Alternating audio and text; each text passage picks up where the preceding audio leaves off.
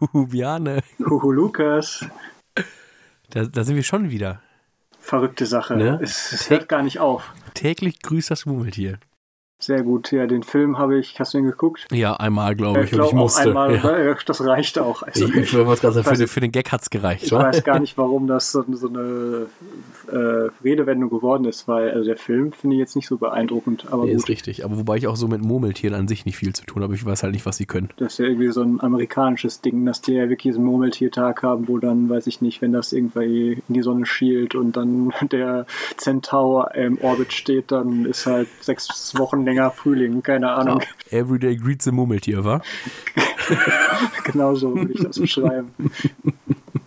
Du, ich sag, liegt dir jetzt schon in den Vorgesprächen und so die ganze Zeit in den Ohren. Ich will einfach mal äh, random über Mandarinen reden. Ja, gerne. Wir können uns gerne über Mandarinen reden. So, äh, einige, die jetzt hier zuhören, wissen bestimmt schon, dass ich voll äh, penibel bin, was Mandarinen angeht. Also Mandarinen finde ich mega lecker, aber ich kann, also wenn da das zu viel Weißes dran ist, dann brauche ich Jahre für eine so eine blöde, so ein, wie heißt das, so ein Schnitz oder so. Ja, ich weiß, so ein Stückchen halt. Ich, ich weiß, was du meinst, ja. Genau. Und äh, jetzt erklär du mir erstmal, was ist der Unterschied zwischen Mandarin und Clementin? Gut, das kann ich dir einfach sehr einfach beantworten. Ich habe original keine Ahnung. Ja, danke, ich nämlich auch nicht. Wunderbar. Ist es einfach das gleiche und irgendwer, das eine kommt aus Ostdeutschland, das andere aus Nord oder so, weil die einfach. So. Okay, ich, bin cooler als das Nachbardorf, deswegen heißt das bei mir Mandarin. Oder sind die wie unterschiedlich dick oder so? Ich weiß es nicht. Ja, ich, Es ist, äh, ihr hört uns jetzt beim Live-Googeln zu. das ist genau. Wir Wie werden jetzt unterscheiden mal. sich Mandarinen und Clementinen? www.lidl-kochen.de Auf den ersten Blick unterscheiden sie sich wirklich nicht oft voneinander. Bla bla. Infos zur Herkunft. Mandarine kommt anscheinend ursprünglich aus China und wächst am Mandarinenbaum. Oh, Kennt man schon seit 1200 vor Christus. Und die Clementine ist wenig. Achso, die Geschichte ist ein bisschen kürzer. Ist eine Kreuzung zwischen Mandarine und Bitterorange. Die wesentlichen Unterschiede, da kommen wir doch jetzt mal zum Punkt. Die Schale. Die Schale der Mandarine ist im Vergleich zu der der Clementine viel dünner. Dies hat den Vorteil, dass es sich wesentlich einfacher schälen lässt. Aha, also nochmal, Mandarine ist dünner. Clementine hat dickere Sachen, okay. Ja, der Geschmack im Zusammen, boah, okay.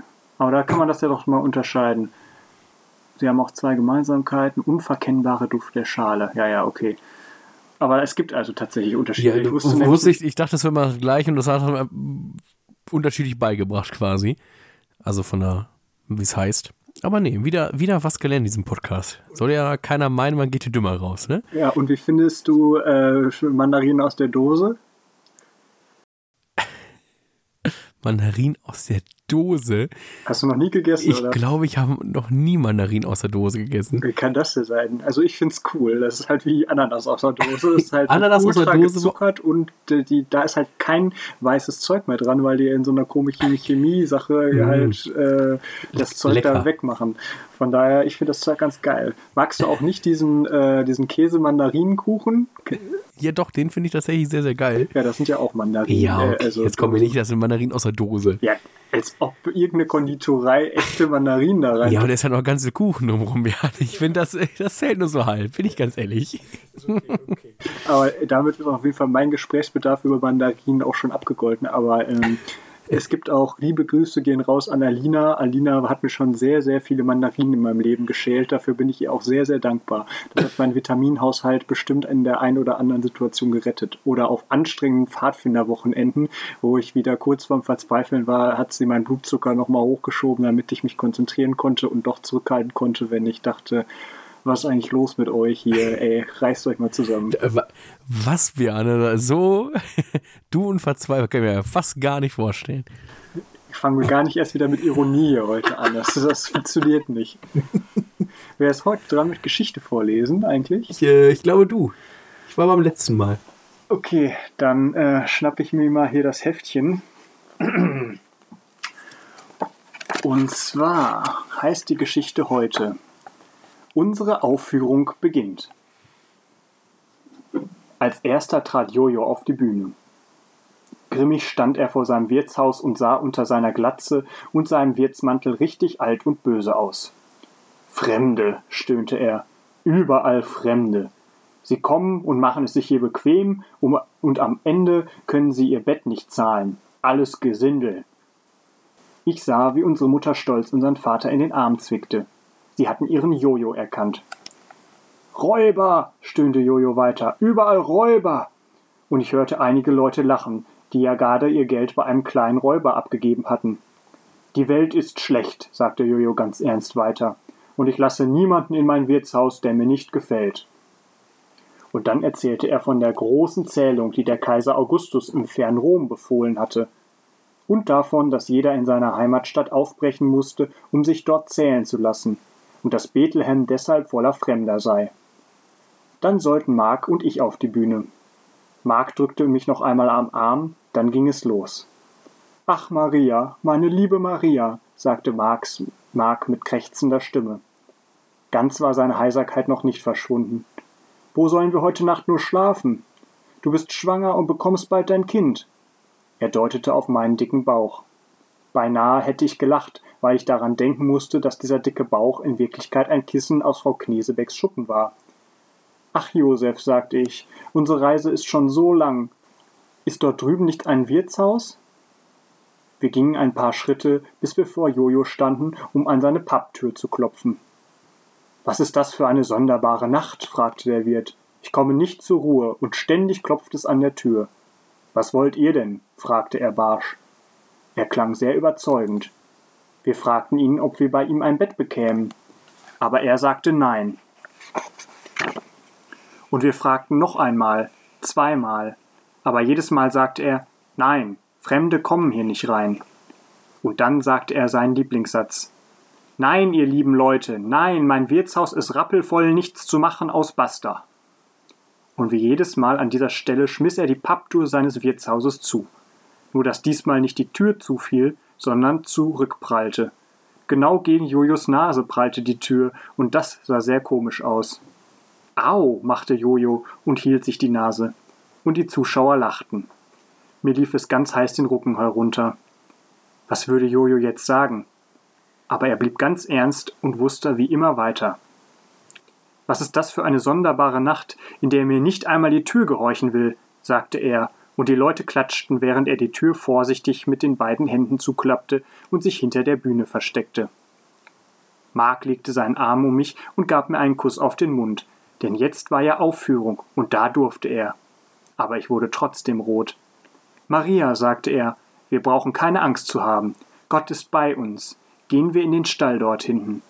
Und das taten wir auch. Meine Güte. Also, wir haben ja schon festgestellt, dass das Buch nicht besonders divers ist, aber er erzählt hier auch noch Fremdenhass geschürt. Meine Güte, das ist. Äh, Schlimm ist das. Heieiei. Oh. Hätten wir das vielleicht vorher Probe lesen müssen. Ich weiß nicht, ob die das in dem äh, Buchhandel so gut gefunden hätten, wenn ich einmal den ganzen Kalender vorher durchgelesen hätte. Aber auch bitte mit Bildchen ausschneiden. Ja, nächstes Jahr nehmen wir dann vielleicht den Harry Potter Kalender. Oder es gab auch noch so einen Exit-Game-Kalender, wo man jeden Tag dann knobeln durfte, weiter als Adventsgeschichte. Hätte ich auch Bock drauf gehabt, aber das wäre natürlich über äh, Podcast nicht so spannend gewesen, wenn man da steht. Und jetzt rätseln Sie bitte auf Seite 3 weiter. Ich finde, wir können jetzt mal einfach im Podcast ein Brettspiel spielen oder Karten oder so. Ja, so eine Partie äh, äh, Fernschach oder so. Er muss jetzt zwei ziehen, Björne. Herr Springer auf E7. genau so. Äh, ich habe äh, jetzt mitgekriegt, das war ja gerade Schachweltmeisterschaft und Magnus Carlsen, äh, der äh, Skandinavier, ich glaube aus Schweden, hat mal wieder seinen Weltmeistertitel verteidigt. Es ist schon interessant, so Zeitungsartikel über Schachpartien zu lesen, wo die dann sagen, der eine hatte noch Spielfiguren im Wert von so und so und dann machte er folgenden verhängnisvollen Zug und dann haben die einfach wieder eine Stunde Spielpause zwischen zwei Zügen, weil die nochmal sich halt äh, da hinsetzen und nachdenken. Oder sich richtig zurückziehen in ihren Raum und dann mit ihren Expertinnen da nachdenken. Das ist schon irgendwie mega anstrengend. Dann dauert so eine Partie dann manchmal irgendwie acht Stunden. Dagegen ist unser Podcast hier ja ein, ein, weiß ich nicht. Naja, wenn unser Podcast acht Stunden lang wäre, Björne, ne? Den wür- würdest du nicht schneiden wollen. Och, wer weiß. Wir können ja mal irgendwann die lange Nacht des Podcasts Lange machen. Nacht des Podcasts. Und dann, dann laden wir uns auch immer Gäste ein. So ein 24-Stunden-Podcast. Ja, dafür brauchen wir dann aber noch ein bisschen ein besseres Setup hier. Also ich habe meine Gummibärchen hier gleich nämlich schon wieder aufgegessen. Dann kann ich dir hier noch so eine Packung Dinkelkekse anbieten. Die guten DM-Dinkel-Doppelkekse Die meinst guten DM-Dinkel-Doppelkekse. Natürlich nur zartbitter, weil Vollmilch ist Schmutz. du? Bei mir rennst du da offene Türen ein, aber der große Zartbitter versus Vollmilch-Debatte werden wir, glaube ich, nochmal ausführlich führen, weil das, Das ist Thema richtig. ist ein ganz, ganz weites Feld. Auch das könnten wir, glaube ich, mit Gästen führen, das Thema. Ja, ja, genau. Vielleicht haben wir ja bald auch Gäste, die sich da mit uns drüber unterhalten. Ich glaube, mit Famke und Annabelle hatten wir auch schon kurz drüber gesprochen. Zumindest Hm. abseits des Mikrofons. Ich weiß es schon gar nicht mehr. Für heute soll es aber auch, glaube ich, reichen. Ne? Wir haben äh, Mandarinen geredet und die DM-Dinkel-Doppelkekse kommen dann bald. Mein, liebst, mein neuer, neuester, liebster Zungenbrecher, DM-Dinkel-Doppelkekse. Die guten DM-Dinkel-Doppelkekse. Ah, Grüßt wunderbar. euch. Wir hören uns bald, also morgen schon wieder. Und dann, glaube ich, sogar wieder mit Gästen. Ja, wunderbar. Da freue ich mich drauf. Und euch? Gut Fahrt.